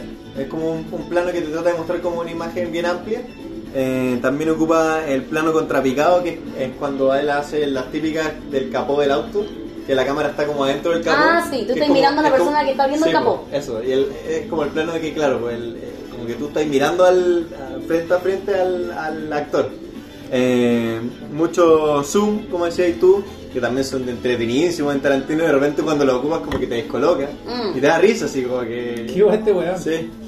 Eh, y también el plano de detalle, bueno, los pies y, y los labios también. Esa zoom me gusta mucho, por ejemplo, en Kill Bill, cuando sale Lucy Liu, y sí. como que la enfocan y la loca es así, y de repente se abre la escena y salen mil chinos, Sí. weón, así como que Sí, chucha, así como que- es buenísimo. Sí. Como que, Y el- lo pero otro ahí que- el zoom es como alejando. Y lo otro que me gusta que de repente Qué mierda. divide las películas en capítulos. Sí, capítulos también eso es bacán. y es bonito que, que te- que como que la película sea varias partes de algo y lo ordene. Sí. A mí me gusta que sea ordenadito. Yo la reina del orden Yo- me encanta. Yo, yo creo que ese es el mayor aporte de Tarantino, que te cuenta las historias por capítulo. claro, Y me por gusta. ejemplo, por ejemplo en, cap- en Pulp Fiction, por ejemplo, el capítulo termina, a lo mejor puede terminar con la muerte de un weón, pero en el siguiente capítulo ese weón va a aparecer porque en ese capítulo no está muerto. Sí. Claro. Eso es verdad. ¿Cachai? O sea, no, no necesariamente van en la línea temporal. Claro. Son capítulos Y distintos. me, y me gusta como porque tú como espectador como que cada vez que empieza un nuevo capítulo es como uh, una Pero- nueva historia. Sí, quizás lo hace también por eso, por lo mismo, porque uno vuelve a poner atención. Claro. Vuelve a poner atención de nuevo. Sí, es verdad. A mí me Va a gusta empezar también harto, harto de eso de, de los capítulos. Eh, bueno, vamos con el, el top 3 de Tarantino. Uh, esta está A mí- difícil a mí, también me, porque a mí me gustó mucho. Ya. Me hubiese encantado meter en el top 3 a eh, Bastardo sin Gloria y a Django. Me gusta Pero preferí, pero preferí meter en el top 3 a Kill Bill, ¿por qué? Porque- ¿Uno o dos? ¿O está diciendo No, genérico? top 3. No, pero la uno o la dos. No, genérico, la 1 y la 2. Ah, ya. Ahí tengo el problema yo. A mí, Es que la uno es buenísima. la 1 es buenísima, la 2 quizás no tanto, pero eso. bueno, tenemos que una es como el padrino, pues la 1 igual Sí, pues. la 3. Es que tomémosla como una película eh, completa. Kill Bill. ¿Por qué me gusta tanto Kill Bill? Porque es como que siento que es donde él más ocupa toda este, esta locura que él tiene cinematográfica, De referencia. sí, de Mm. la referencia, los recursos, de los zoom, de en el fondo la, La sangre, música. la sangre es como donde él más explota todo eso. Quizás la- quizás de repente puede ser mucho y hay otras películas donde es más ordenado, se concentra más en la historia y, la- y pueden ser quizás para algunos mejores como Django y Bastardo sin Gloria, pero para mí es como Kill Bill no la podía dejar fuera porque es donde él mete más toda su locura cinematográfica. De hecho, yo creo que el error de la Kill Bill 2 está en que hace menos de lo Sí. que hizo en Kill Bill 1. Sí, es que es más tranquila. po. Es, una, es, es más Es tranquila. en- más- En, comparación a la primera, es más tranquila la dos. Sí. Sí. La 2 como al final es como un, un apartado, un anexo de la 1. Eso siento, es como para darle un final a la 1. Es para darle un final. Sí. Eh, número 2, Perros de la Calle, porque o Buenísimo. sea, es su primera película y es una obra maestra. Es buenísima. Eh, y número 1, Tra- Pulp Fiction. Porque no voy a hacer otra, no sé. ¿Qué opinas, Eh, Carlos? estoy, conti- estoy contigo. Es que es difícil. A mí también me cuesta hacer un top ¿Sabes 3 qué? A mí me Tarantino. gusta más Perro de la Calle que Pulp Fiction. ¿Sí? Ah, invertirían lo, el, el orden. Sí, no, no tengo problema con el top 3, pero es un tema personal, ¿cachai? Me gusta más Perros de la Calle, creo. No, sí, es que a mí yo tuve que meter a... Porque siento que Perros de la Calle es tan eh, minimalista Es que en súper el- minimalista. Que en el fondo eh, tuve que meter a Pulp Fiction porque usa más recursos. Eh, quizás de repente puede ser más fácil hacer una película simple que Claro. una película con más recursos, más compleja, más actores. Sí, que a mí me pasa con Fi- Pulp Fiction que no sé cuál es la historia. Como que son varias historias. Sí, po. Sí, pues son varias. ¿Cachai? Y, Pero en el fondo eso te demuestra la grandeza de Tarantino que es lo que veníamos Sí, hablando antes. pero y quizás por eso que Perro de la Calle quizás una película más normal, por así que tampoco es normal porque el guan también te la desordena y te la cuenta distinto. Pero quizás como una película más cercana a lo que a mí me agrada, que es como una historia. Lineal.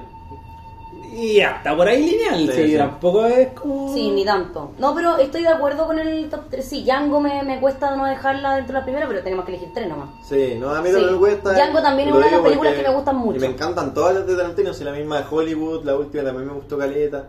Eh, Jackie Brown también es buena. La única que dejaría como fuera totalmente sería Death Proof. Que no sé Sí, si la han visto, que- encuentro que es como más. Es como un bizarreo nomás de acción y, más tirado como para Robert Rodríguez, que él es como muy amigo de Robert Rodríguez, que es el que hace Machete y todas esas películas como así como a la mina con una pierna de metralleta. Ah, ya. ¿Cachai? Demasiado. Too much. Too much. No, yo no la he visto, pero bueno, tampoco es de, esas, de las películas más conocidas de él, así que No, por eso. en general son las la, la menos vistas. Oye, vamos a un, un director más, conte- bueno, igual de, sí, igual de contemporáneo que, que Quentin Tarantino, que todavía está, y tiene para rato yo creo. Eh. Christopher Nolan tiene hoy 50 años y ya nos ha dado varias joyitas. Sí, bueno, Christopher Nolan es eh, quizás el mejor exponente de blackbusters, así como de películas taquilleras de, de estos tiempos. Claro. Porque eh, lo que hace Nolan es mezclar muy bien eso, como cine de autor con entretenimiento. En el fondo hace mega producciones inteligentes y muy entretenidas. Christopher Nolan es un, también, al igual que, que Tarantino, es un cinéfilo de chico, su papá le regaló la primera cámara cuando él tenía 8 años y él ya empezó a grabar los primeros cortos. Eh, y bueno, Ya sabía para dónde iba la micro, entonces ya sabía desde para muy, dónde iba la micro, sí. desde muy chico. Desde muy chico. Eh, dentro de su, de sus temáticas, sus principales temas yo creo que pueden ser el- los sueños y, y el tiempo. El tiempo es un tema que él recurre mucho, Mm. eh, está en Memento, está en el... eh, bueno, en el origen Interestelar. El también. origen está. ¿Ah? En el origen Sí, pues, en está. el origen también está, en Interestelar. En Mm. Tenet, que lamentablemente no lo hemos podido ver todavía, pero claramente se trata sobre eso. Claro. Eh, y también los sueños, pues, la misma Memento que también es como un poco onírica, como que tú no cachai bien lo que está pasando. Mm. Y si pasó, Claro. Inception. Sí, pues, Inception, que claramente es como eh, la, la prima en, el tema de los sueños. Eh, y lo que hace Nolan es como poner a prueba al espectador. Nolan no es un, un- no, no es un director que te haga una película fácil, no es un director quizás tan expositivo, es un director que interactúa contigo, es un director que te pone una película compleja para que tú la pienses, la veas de nuevo, trates de sacar tu- tus propias conclusiones, trates de, de- de descifrar los mismos temas psicológicos, Te hace que- o pensar. sea, filosóficos que él plantea, te hace pensar. No te da todo ahí en bandeja. no, no te lo dan bandeja. no. No, absolutamente no. Maldito Nolan porque no, después nos Sí. deja pensando Lo que- cosas. sí, pues lo que puede ser que en un momento como que es como que puedes salir, de- hecho dicen que Tenet salía no entendiendo nada, que la tenés que ver dos veces sí bueno, o sí. de hecho yo me acuerdo que en su momento cuando sale Inception, antes de verla yo al menos, vi, conversé con mucha gente que había ido al cine a verla y salían así como decepcionados. No entendí nada. Como no entendí la película. Sí. Que era muy compleja, muy enredada. Lo mismo Interestelar probablemente. Sí, pues, Eh, o, o Memento también. claro, el como que tenía... De hecho, Memento pasó lo que yo, pasó, yo no, mira, yo pues. me mento, ¿sabes qué me pasa? Porque podría la ser el veo- corredor de seguro. Cuando la veo termino termino buscando la historia como en tiempo real. Sí, pues como... Como para, para de verdad como volver a, a entender la historia en línea, ¿cachai? Claro. Igual me cuesta como volver a... Porque si la veis de nuevo te cuesta todo. de nuevo. Sí, oye, es terrible, ¿no? Sí. Y de hecho, si la veis de nuevo, vayan a descubrir otras cosas que en ese Sí. momento no la No, vi. Christopher Nolan me hacen sentir estúpida. Y Yo creo que hay Sí. mucha gente que la hace sentir estúpida. Pero eso, eso yo lo agradezco también, porque en el fondo me gusta eso que no te lo entregue todo en bandeja y que, y que tú puedas ver de nuevo sus películas, Claro. encontrar otro significado. Hay algunas que quizás te las hace más simple, otras no tanto, pero siempre trata de jugar un poco con eso. Pero es loco eso, porque ¿Cuál si, va- vamos a Hitchcock, por ejemplo, Hitchcock tenía el pensamiento totalmente contrario, que era como entregar mucha información y dejar solamente lo Claro. esencial eh, Sí. cubierto, ¿cachai? Y que descubrirlo al final.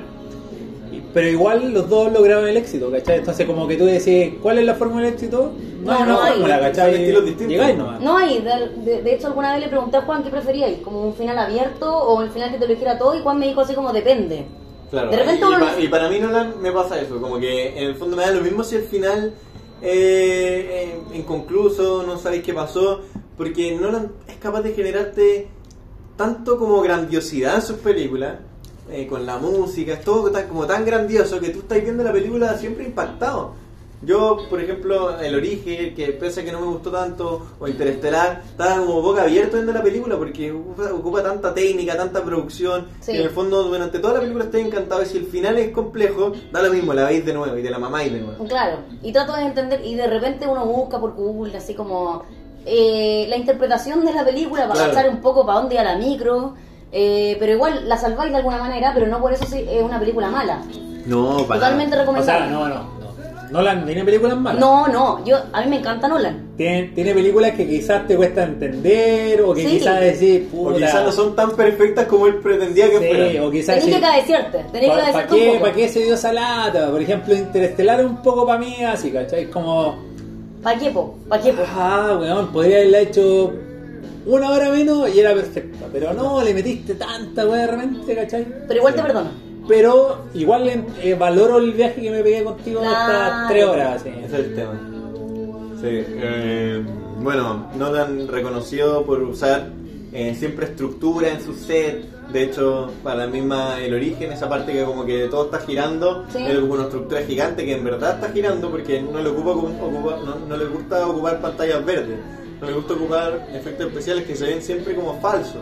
A él le gusta que se vea todo como bien natural, eh, como sentir la textura de las cosas que están pasando en la pantalla. Que a mí me pasa y uno lo agradece, pues, o sea, cuando Claro. uno ve Dunkirk y veía el avión, es un avión de verdad, ¿cachai? Claro. Se siente, se siente la textura del avión, se siente el aire, las tomas. el agua. O sea, si viene el auto y explota, explota de verdad. Explota de pues, verdad. Y ¿cachai? yo cacho cuando al final puede ser muy avanzado los efectos especiales. Pero, ¿cachai? Cuando la cuestión es, es efectos especiales, Sí. fuego. Sí, el, irlandés, weón, ahí. Sí, po. Sí, pues si son tatitas tratando de actuar Claro. Sí, se nota, weón. Nolan Ahí. hizo Se nota. Eso yo le agradezco cuando en el en Dark Knight hace explotar el hospital, hace explotar un hospital de verdad. Y cuando hace la escena del avión en la, en la Batman 3, también un avión de verdad, si tú miráis el, el detrás de escena, es una weá impactante. O sea, hay gallos volando y, y Nolan está grabando desde un avión. O sea, baratas sus películas no, No. deben salir.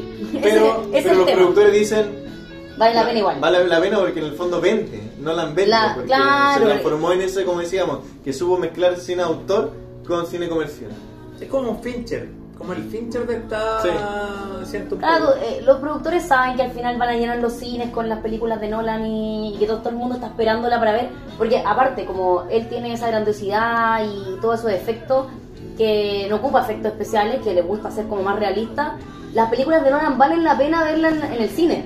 Vale la pena Sí, pues al final Dunkerque, por ejemplo, es como una cosa verla en el cine y otra cosa por el ruido, por toda la cuestión, eh, estar como ahí casi con la pantalla encima, eh, una cuestión de guerra. eh, claro, verlo en la casa no es lo mismo. Igual está en Netflix, pasó el dato para la gente Sí. que quiera verla, pero haberla visto en el cine es otra cosa. Y aparte de Dunkerque, eh, no te cuenta la historia como de la guerra épica, así como del héroe, De la sobrepone No. La típica, la típica de guerra. Sí, Te muestra como estar cagado en la guerra. Sí, ¿no? ¿cachai? Yo por eso La realidad de la guerra, pues, finalmente. Por eso me gusta Dunkerque, porque es una weá que te podría pasar a uno, pues, Sí, pues. ¿cachai? Como que puta te llaman a la guerra y estés cagado susto, pues, Sí, sí. Claro, al y de final repente no, no, vaya, que- no vaya a ser héroe. Y de repente tenés que hacer pichí, tenés que correrte un poco más para allá para hacerlo, y en la playa, y ahí está ahí. Y era y nomás, pues, ¿cachai? Sí. De hecho, el único como que héroe de esa película es Tom Hardy. Ay, Tom Hanks, el rey de los cielos. Pero, ahí piloteando como un campeón. claro, pero igual el weón, o sea... Igual en un momento se ve cagado. Igual está cagado de susto, ¿cachai? Sí. No, no pasa nada extraordinario que lo salva. No, tampoco, tampoco está ahí como, hoy perrito la llevo aquí en mi avión, mírame. No, nada. Está súper cagado, está súper cagado. Es En el fondo el tipo es como un frío que está haciendo su pega y, Claro. y no es el héroe así, no, no se lleva la gloria. O tampoco pasa algo extraordinario, porque lo salva, ¿cachai? Como que, no sé, por el gol lo, lo tapan y Claro. llega, no sé, las fuerzas especiales francesas y lo salvan. No, pues, weón, ¿cachai? El weón cagó nomás, pues. Sí. Eh, Realista, realista. Bueno, la- las influencias de, de Nolan, y esto lo quería mencionar porque un poco te hace entender su cine, que son Ridley Scott, que tiene Alien, Gladiador, como grandes blockbusters, eso es lo que me gusta de Ridley Scott, que hace como películas, como para películas comerciales muy buenas. En el fondo son películas que no tienen grandes trasfondos psicológicos, eh, filosóficos ni psicológicos, pero son muy entretenidas, están muy bien hechas, el tipo Sí. le pone seriedad, hace buenos vestuarios, buena escenografía, todo eso. Entonces, yo creo que Nolan tiene por una parte eso y por otro lado lo de Kubrick, que es como todo este lado de hacer una cuestión así como bien filosófica, de irse en la volada, de cuestionarse, De dejar más preguntas que de dejar más respuestas. preguntas Claro. que respuestas. O sea, tiene, tiene una buena mezcla. De hecho, buena de, de mezcla. hecho, DiCaprio salió del sueño o no salió del sueño. No sé, weón. nadie sabe. Nadie lo sabe, nadie lo sabe. Al final queda al gusto del consumidor. Sí. Lo que tú quieras creer. ¿Era un sueño o no era un sueño? Esa es la weón, Y nunca te lo va a decir. Nunca Sí. lo hace. Una vez le dijeron a Nolan, ¿qué, qué opinas de la gente que dice que de repente hacen películas muy complejas o que no se entienden? Y el tipo dijo como, bueno, me da lo mismo. En el fondo yo quiero hacer una película porque yo es lo que Es yo quiero mí, transmitir. es para mi gusto. Claro, es para mí. Y el que la puede descifrar la descifra y el que no la descifra no la descifra. Igual mala onda, el weón. No, pero si vaya a estar haciéndola de acuerdo a lo que dice el No, Twitter. pero- Sí, No, no, Todos los no. que hemos hablado hoy día no hacen películas para el público. No. pero igual mala onda el weón, porque hago la película para mí, puta. Entonces no la distribuí en cine, pues Ay. Juan Vela vos, pues, Oye, weón. igual, y no, pero tú igual la vayas a ver al cine, así que no. No, no, pero. No, yo, creo, yo creo que más que más que nada lo mismo que él la ve y que no la vea nadie, yo creo que me da lo mismo el weón tonto que no se quiera dar el tiempo de entender mi película. Yo creo Lo que un pasa es poco que más la, la peli- igual la pregunta puede haber sido, igual te puede caer mal en el sentido que, oye, pero ¿por qué haces películas tan raras que nadie entiende? Y, y deben haber- yo creo que se la deben preguntar mucho, que quizás estaba como un poco chato que le pregunten la misma Puede historia 20 veces, y entonces como sabéis qué, Pucha, el que se la quiere bancar, se la banca. Sí, pues. el que no quiere como- entenderla, no la quiere que es lo entender. mismo que cuando le preguntaban a Tarantino que decíamos, ¿por qué tanta violencia? ¿Por qué? O sea, es mi Eh, estilo. al que le gusta, le gusta, ¿cachai? Probablemente él se choreó y dijo, ya, ¿sabes qué? El que quiere un cine complejo que me vea. El que Claro. quiere un simple eh, un cine simple, puta, que Sí, otra porque weá. otra weá, sí, pues. Absolutamente. Bueno, vamos con, Estoy el, con top, él. el top 3 de Nolan. Uh, qué complicado porque a mí me gustan varias que A mí también. Esto puede haber, A mí me complicó puede mucho. haber controversia en estos top 3. Puede haber controversia.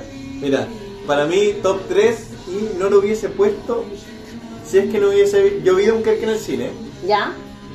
y no lo hubiese puesto en el top 3 si es que no lo hubiese visto de nuevo después en Netflix. ¿Por qué? Porque cuando yo voy a ver una película de Nolan siempre me espero algo, como decíamos, complejo, Claro. una cuestión así loca. Sí. Y Dunkerque no fue eso, porque Dunkerque es la guerra. humana. Aunque, aunque le metió un poquito de complejidad, que creo Con yo. el tema de los tiempos. Con el tema de los tiempos, claro, Sí. porque, porque igual se graban tres tiempos, es como mar, tierra, aire. Entonces de repente tú decís qué está pasando primero, qué está o es todo el unísono, y es la única parte Sí. que te podría como dar que pensar. Pero es verdad que no parece a rato una película de Nolan porque no es tan enredada como el Claro. general de las películas. Pero, eh, por eso, para mí yo la vi por primera vez y fui con mucha expectativa, me gustó harto, pero no salí así como, ah, como eh, tan lleno. Y la vi de nuevo después, ahora que la subieron en Netflix. Tengo que y, y la, y la disfruté así como sin tener ninguna expectativa y dije, bueno, realmente Peliculaza. es una peliculaza. De hecho, técnicamente yo creo que es la mejor película de Nolan. Sí, que me- yo creo que me falta esa segunda vista que le, echaste tú porque me- también tengo la, la misma sensación tuya de haberla visto en el cine con mucha expectativa. Sí, vela de nuevo. Sí, hay que verla de la nuevo. disfrutar así, vaya a decir este tipo así. Ya, veámosla al tiro. Y de hecho han pasado, han pasado como 3, 4 años, Sí, igual Sí, han ha pasado... Sí, a mí se me había olvidado. Y uno, igual. cuatro años después no es el mismo tampoco. Estamos más viejos, a lo mejor aceptamos cosas mejor. O sea, no, nos conformamos, qué sé yo. En una de esas hay que verla Sí. cuatro años después y envejeció mejor. Sí, puede Sí. ser, pero por eso la meto número 3. Ya, dos, entonces, dos. El número 2, Memento. Ya se me olvidó de nuevo. Que eh, considero que quizás como es donde mejor él logra no dejarte no dejarte esa sensación como de que pucha le faltó algo o algo sobró. Memento es como perfecta. ¿Y por qué no como es la es. uno? ¿Ah? ¿Y por qué es la 1 si es perfecta entonces? Ah, ¿vaya a pelear por eso? ¿Por qué? Para ti, mí, la, ¿Por qué- por qué para no la uno. ¿Por qué no la 1? Para mí es la 1. Para ti es la uno. Para mí es la 1. Para ti, ¿cuál es la uno entonces, Juan? Para mí la 1 es The Dark Knight, El Caballero de la Noche. ¿Por qué? Buena película. Porque para mí Nolan, eh, si Nolan fuera un director independiente, diría que Memento es la número uno. Pero al final, Memento no, él no ocupa su, su sello que es toda esta mega producción. En el fondo, Es más simple. Claro, es una película más simple, más simple. donde claro, él la, la hace súper bien porque le mete toda esta complejidad. Pero él mismo dijo, o sea, yo con Memento no quedé conforme porque a mí me gusta esta cuestión de la mega producción y por eso hizo Tenet. Tenet es, eh, en el fondo, como él se sacó la cana de haber jugado con eso mismo del tiempo, de, de- de la cuestión para atrás, para adelante, con Tenet y aplicó ama- aparte toda la técnica que le gusta mucho, que a él le gusta mucho eso de filmar cuestiones en la ciudad, así, planos gigantes, con la ciudad entera, Batman arriba de un edificio. Ah, Por eso, perfecto. para mí Batman es la número uno porque siento que en temas de acción, que es como donde él más se está destacando hoy en día, es la que mejor le sale. ¿Cachai? Tiene las mejores escenas de acción, tiene las mejores escenas de producción y aparte que, puta, hacer una película de Batman que ya está buen, remanoseado Es y que sea tan buena, es peludo. ¿Qué dijo el otro? A ver. ¿qué dijo el Ah. otro? ¿Le vaya a rebatir a Juan o te, vaya, te Es convenció? que, es que... Entrégate. No, o sea, comparto mucho esos- de los puntos que mencionó. Pero, Ca- Cambia, ¿Vaya a cambiar el, el orden o no? pero me pasa con el con The, The- eh, The Dark Knight, que Ya. es la, la segunda de Batman, ¿cachai? que es cuando sale el Joker, Buenísimo. que ese final no me lo compro. El final, Sí. Ay, no me acuerdo, hay que verlo de nuevo. es que sabes que yo creo que El, No. final, el final cuando, cuando tienen que hacer elegir los barcos. Que, Ah, Ah, ya, ya, perfecto, perfecto. Ya, ya ahora me acuerdo. weón, no, no te lo puedo comprar, sorry. sí, yo también creo que los uno de los puntos no te lo puedo comprar. Yo, yo creo que es el punto débil de la película. O sea, de verdad.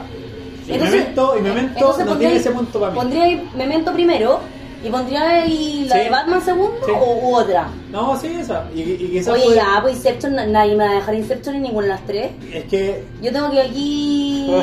No, voy a si- alegar. si voy a Inception. Inception podría entrar con Dunkerque que haya la pelea, ¿cachai? Ya. Pero me pasa, por ejemplo, con Inception que siento que le sobra en parte. Por ejemplo, la última de la nieve, La de nieve. creo que es Es una que ese, es el tema, y mira, Porque, porque el weón quiere hacerlo complejo, ¿cierto? Pero ya el weón quiere Es que, hacerlo ahí, es que ahí le mete, claro, le mete otro lugar. ultra complejo, weón. Porque ya, entré en el sueño. Volví a entrar en el sueño, entrar- otra vez en el sueño, No, en la pero- nieve, y después el weón que queda herido, y entré en el sueño del weón que está herido, o sea, ya, weón, ¿cuántas veces va a entrar en la weá? bueno, Sí, probablemente esa parte en weón. la que a todo el mundo ya le, se le enredó. A lo mejor por eso la gente salió como, oye, no entendí la película, porque el final ya me lo complejizó a, a mí me demasiado. pasa que más que se me enreda es como la película tiene un tema muy profundo que es el tema de los sueños y como que siento que la, la- en esas películas la acción tiene que ir al principio y al final te lo tienen que dejar más para todo lo que es lo psicológico, lo profundo y siento que meterle esa parte de la nieve como acción. más acción, más persecución cuando en un momento que necesitabais solamente como entender el tema de los sueños, de, de la idea central de la película, Claro. siento que estuvo de más. Bueno, eso les pasa a ustedes por no tener Inception. Lo que pasa es que yo he tenido sueños con sueños con sueños. Dentro de otros sueños, he vivido eso y he entretenido. No en la nieve, ¿ah? no matando gente ni nada. Pero eh, no lo encontré No- tan no mal. mal, no. Yo defiendo, yo defiendo No, o sea, es malo dentro de lo que es grandioso. Y otra, Sí, cosa, grandiosa la y otra cosa para defender a Memento es que cuando tú ves Memento dos, tres veces, le hay otras vueltas, ¿cachai? No es como tú ves el Caballero de la Noche y es como ya, Lo que me dio. y listo, no va a cambiar de eso, ¿cachai? Vaya a encontrar el final malo, la misma weá, siempre te va a pasar lo mismo. Tú ves Memento y es como ya, oh, esto no lo vi, a lo mejor la mía lo manipuló. No, él se manipuló solo, siempre quiso matar a ese weón. O quizás nunca fue, quizás siempre fue el corredor de seguro que tuvo la enfermedad. Sí. Y no lo sabís, Ah, ¿cachai? te y, tenés, ¿no? y, Todavía tenés, estoy pensando en eso. y tenés que ver Memento tres, cuatro veces para darte esas, esas locuras, ¿cachai? No, seguro, Creo que, yo- creo que Memento en su simpleza es súper complejo. Sí, no, de todas maneras. Es súper compleja. Pero mira, decidí, mi, mi top 3 se, bas- se basó, pese a que puede estar en distintos órdenes y todo, porque yo lo asumo. Claro. Eh, Oye, ¿a va- Juan también le costó? Se No, basa en la- se basa- Juan. Se basa en que son las películas que considero que tienen menos de esos errores que me molestan de Nolan. Que, Ah, lo, ti- ya. que lo tienen el origen y lo tienen Interestelar también. Como que todo el tema de que también se larga en un momento. Y en Batman, si tú bien decís esa parte del- de los barcos, que no te la compráis mucho, igual es una película de superhéroes. O sea, se la Claro. perdonáis por eso, porque igual es una película que trata del bien y el mal, así como.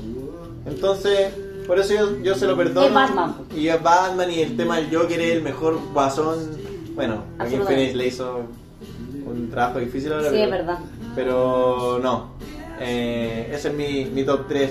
Ya, nos quedamos Discutible momento top Oye, con... Discutible, pero es bueno eso porque eso significa que tiene buenas películas Nolan. ¿hacemos otro director o no? Ya vamos en la hora y media. Vamos a estar aburriendo a todo el mundo. Bueno, el que llega, llega nomás, pues perrito. El que llega, llega. Obvio, si nos, nos queda uno. Ya, ya. Es que el último Mira. es mi favorito. Así que, mira, Sí, también mío. También mío. entonces no, no preguntéis cuestiones, pues, Car- Pero Ya, quizás quizás deberíamos darle hora más central, quizás podríamos darle el principio del próximo capítulo. No. No, démosle. Ya, Deja- oye, ya. el Carlos me hizo lo mismo en el capítulo pasado, me quería cortar. Y yo, no, quiero decir otra serie. No, terminemos el capítulo. Oye, qué latero, weón. Mira, si aquí lo importante es que nadie. Mira, no tenemos pisadores. Nadie nos pesca. Somos bueno, totalmente independientes. Podemos hacer lo que queramos. Aprovechate de eso. Ya. Nos queda un director que es Paul Thomas Anderson, también joven, Crack. 50 años. Crack. 50 años de, de la, Sí. de la nueva camada. De la nueva camada. ¿Qué podemos decir de este director, chiquillos? Que es un Bueno. crack. Bueno, Por- ya, No. Que es un crack, chao. Bueno, Paul Thomas Anderson, como le dije, quizás, no sé si así a, a todas luces es mi favorito, pero siento que es el que tiene un estilo más especial de, de todos los que acabamos de nombrar. Pero, pero, weón, este weón tiene. ¿Seis películas? Al ojo. Sí, como seis, siete. Seis, cinco. Poco, pero bueno. Seis. Ya, mira, pongámosle que tiene seis películas. Y las seis películas son una joya, o sea. Sí, No tiene mala. No, Es para que nada. esa es la weá. Este weón hace películas que son joyas. Sí, Mira, ya. lo dejamos para el final, pero no menos importante. Bueno, Paul Thomas Anderson eh, partió haciendo videoclip de música Esa fue como su, su primer indicio en la dirección y todavía sigue haciendo porque le gusta mucho. ¿A quién, o sea, ¿a quién le hizo clip? ¿Video clip? Eh, a Radiohead le hizo varios. Mm. De hecho, hay uno en Netflix, se llama Animas, que vean, lo dura 14 minutos. Ah, yo lo he visto. ¿El del metro? Sí. Sí, lo he visto. Y es bueno. Sí. Eh, y bueno, después se empezó a meter eh, al cine. Eh, a, Paul Thomas Anderson siempre le gustó mucho el cine clásico y eso se ve mucho, muy reflejado en sus películas, que son como siempre eh, una onda como súper clásico, elegante. El tipo es como muy señorial para hacer sus películas, por decirlo de alguna forma. Eh, Paul Thomas Anderson es muy querido por los productores porque él usa muy pocos recursos para hacer sus películas, pero ya se convirtió en un director de que en el fondo la gente quiere ir a ver sus películas. Entonces, el tipo ocupa poca plata y las películas son un éxito. Y rinde. Entonces, todos lo quieren. Absolutamente. Se lo Eh, deben pelear. Sí, se lo quieren Con pelear. poco hace. Dentro de las temáticas, eh, Paul Thomas Anderson ocupa mucho drama humano, muchos personajes complejos, intensos, personajes que, que de repente van sin rumbo por la vida eh, y que juegan mucho con el destino, como de que de repente a un personaje sin rumbo le toca en una situación determinada en un momento y le cambia su vida, le cambia el rumbo. Es como un poco la vida como funciona en, en sí. Claro. Eh, es un tipo que sabe usar mucho eh, varios actores y que tiene un sello que es que hace actuar muy bien a, su, a, a los actores que él elige. O sea, Tom Cruise. Tom Cruise, que para mí es un actor que no destaca mucho en su, en su talento como eh, dramático, en, en Magnolia la rompe, o sea, es el mejor papel de Tom Cruise. Totalmente. Eh, Adhiero. A- eh, apruebo. Son películas, apruebo. son películas muy profundas, son películas que te llegan, que tienen un eh, al- alto contenido dramático, al- al- alto contenido también visual. Me gusta su elegancia que tiene, es como tan sutil con los movimientos de cámara, con la música, como súper elegante. Como que al final estáis disfrutando, sentís que estáis como disfrutando una película, eh, no sé, como, como que estáis en una sala de oro así, viendo una película de Paul Thomas Anderson. Falta que te traigan caviar. Claro, te y traigan caviar. Y una champaña. Eso, eso mismo. Pero, y, y- y él ocupa mucho el drama humano, pues como tú decías, y, o sea, cuestiones con las que tú te identificas como Clint Clint Eastwood, lo mismo, volvamos a ser como el... Sí, po. eh, eh, no sé, pues Magnolia, todos hemos tenido el drama con el papá, ¿cachai? Sí. O Sí. que, que has sentido como explotado de repente en tu vida, o has sentido que no eres tan bueno en lo que estás haciendo. Claro. Pero siento que a diferencia de Clint, y como decíamos, quizás como que eh, se apura mucho en las películas, o no sé, pues como que trata de, de fir- de filmar así como salga y tratar de hacerlo como más real. Eh, Paul Thomas Anderson se mete más en la psicología de los personajes Sí, sí. y te pone personajes mucho más intensos, mucho más completos. Eh, bueno, podemos ver a, a grandes actores en películas de, de Paul Thomas Anderson como Joaquín Phoenix, que en The Master eh, es un papelón. El mismo Philip Seymour, Seymour Hoffman, que en paz descanse también un papelón. Que era su actor fetiche, pues. Sí, pues doctor, eh, Tom Cruise que tú mencionabas, eh, Daniel Day-Lewis que en Petróleo Sangriento también es un papelón. A mí me gusta mucho, me gusta mucho este director porque Pero, pero él, él trabaja con eso, como con la obsesión, ¿cachai? No sé, en Petróleo Sí. Sangriento, como, sí, como, como en esa sensación humana. Sí, sí, finalmente yo creo que eso es como... Hace películas que tú te sentás y tú te puedes identificar con el personaje en algún momento, ¿cachai? en el fondo es como poner una, es como poner una cámara oculta en las situaciones más complejas de una persona. Sí. En el fondo, y te lo muestra así tal cual, una persona sufriendo y sufriendo de verdad, o sea, sufrimientos desgarradores, eh, o también amor, el amor te lo muestra también como muy real, así como que no todo es perfecto, sino que también tiene esos conflictos, esa, esa toxicidad. Claro. No es perfecto. Nada es perfecto. Nada es perfecto. Es que, por ejemplo, yo creo que esa, esa escena cuando Tom Cruise llega a ver al papá, que es moribundo, y el weón parte como, weón, te odio, eres una mierda, me cagaste en la vida, y termina llorando, después pasa el amor, weón, es como... Sí, a mí me sorprende tanto cómo Sí. tiene esa facilidad de entender tan bien Weón. situaciones humanas que al final como que uno se las guarda para uno. ¿Cachai? Eso- esos momentos uno se los guarda para uno, uno lo anda contando. Sí, ¿cachai? po. y esa es la weá, ¿cachai? Como que yo digo, todos podemos sentirnos identificados en ese momento, es como, weón, todos... Todos somos Tom Cruise. todos- pero todos hemos tenido algún problema con el papá, con la mamá en algún momento y Son ganas de mandarlo a la mierda, pero los queremos. es que son conflictos habituales. pues. Sí, finalmente la familia es un conflicto constante porque no la elegimos. Entonces, muchas veces pasa que te cae bien o te cae mal, de repente la querís, de repente la odiáis. ¿Cachai? Entonces, aterriza un problema que, como tú decías ahí, cualquiera se puede identificar con ese, O no sé, o- o no con sé. ese conflicto. O petróleo sangriento, la obsesión de lograr el objetivo, ¿cachai? Claro. Como, weón, necesito llegar a ese punto, ¿cachai? Sí, pues. quiero hacerlo, quiero yo lograr esa weá. Y todos hemos estado en un momento que queremos lograr algo. Sí, pues, como Algo que se, me- X. se mete como muy en lo profundo y es que te lo muestren en, en la pantalla porque al final uno está acostumbrado a ver, como decíamos, Tarantino, ¿no? más entretenimiento, más explosiones, más ese tipo de cosas y este gallo, nada de eso. Es exclusivamente emociones humanas. De hecho, por ejemplo, Magnolia son dos horas y media de puro conflicto humano Sí. y, y, weón, se te hacen nada. Sí, buenísima película. Me Así encanta. que, bueno, la hicimos un poco corta también eh, para, para ir terminando. Un poco, un poco los aspectos técnicos que quería mencionar. Como decía, se preocupa mucho de, de los vestuarios, de los peinados, que todo se vea bien elegante, de, de que. Sí, de que todo esté como bien en su lugar. Eh, ocupa, eh, es como una mezcla entre el cine clásico y el cine moderno. Eh, en el cine clásico ocupa mucho tomas clásicas como son la, la, la toma en riel, Ya. que es cuando se ponía como una, se pone una toma en- así con un riel de tren y va como filmando una secuencia a lo largo. No, no, no ocupa muchos cortes, que los cortes están muy de moda en, en el cine moderno. Eh, hay películas que tienen, no sé, pues, por ejemplo las de Michael Bay, que son como pura acción, son películas que tienen 10.000 cortes y Paul Thomas Anderson ocupa, no sé, pues, alrededor de 1.000, ¿cachai? Entonces, eso también te demuestra, cuando tú, cada vez que tú haces un corte, tú puedes ordenar de nuevo la escena. Y tú puedes decir, ¿sabes qué? Tú ponte acá, acá. Pero cuando tú haces una, una, un- una sola toma que dura un minuto, no sé, al final tiene que salir todo perfecto durante un minuto entero. pues, Entonces es mucho Claro. más complejo, requiere mucho más trabajo. Más teatral. Claro, mucho más teatral.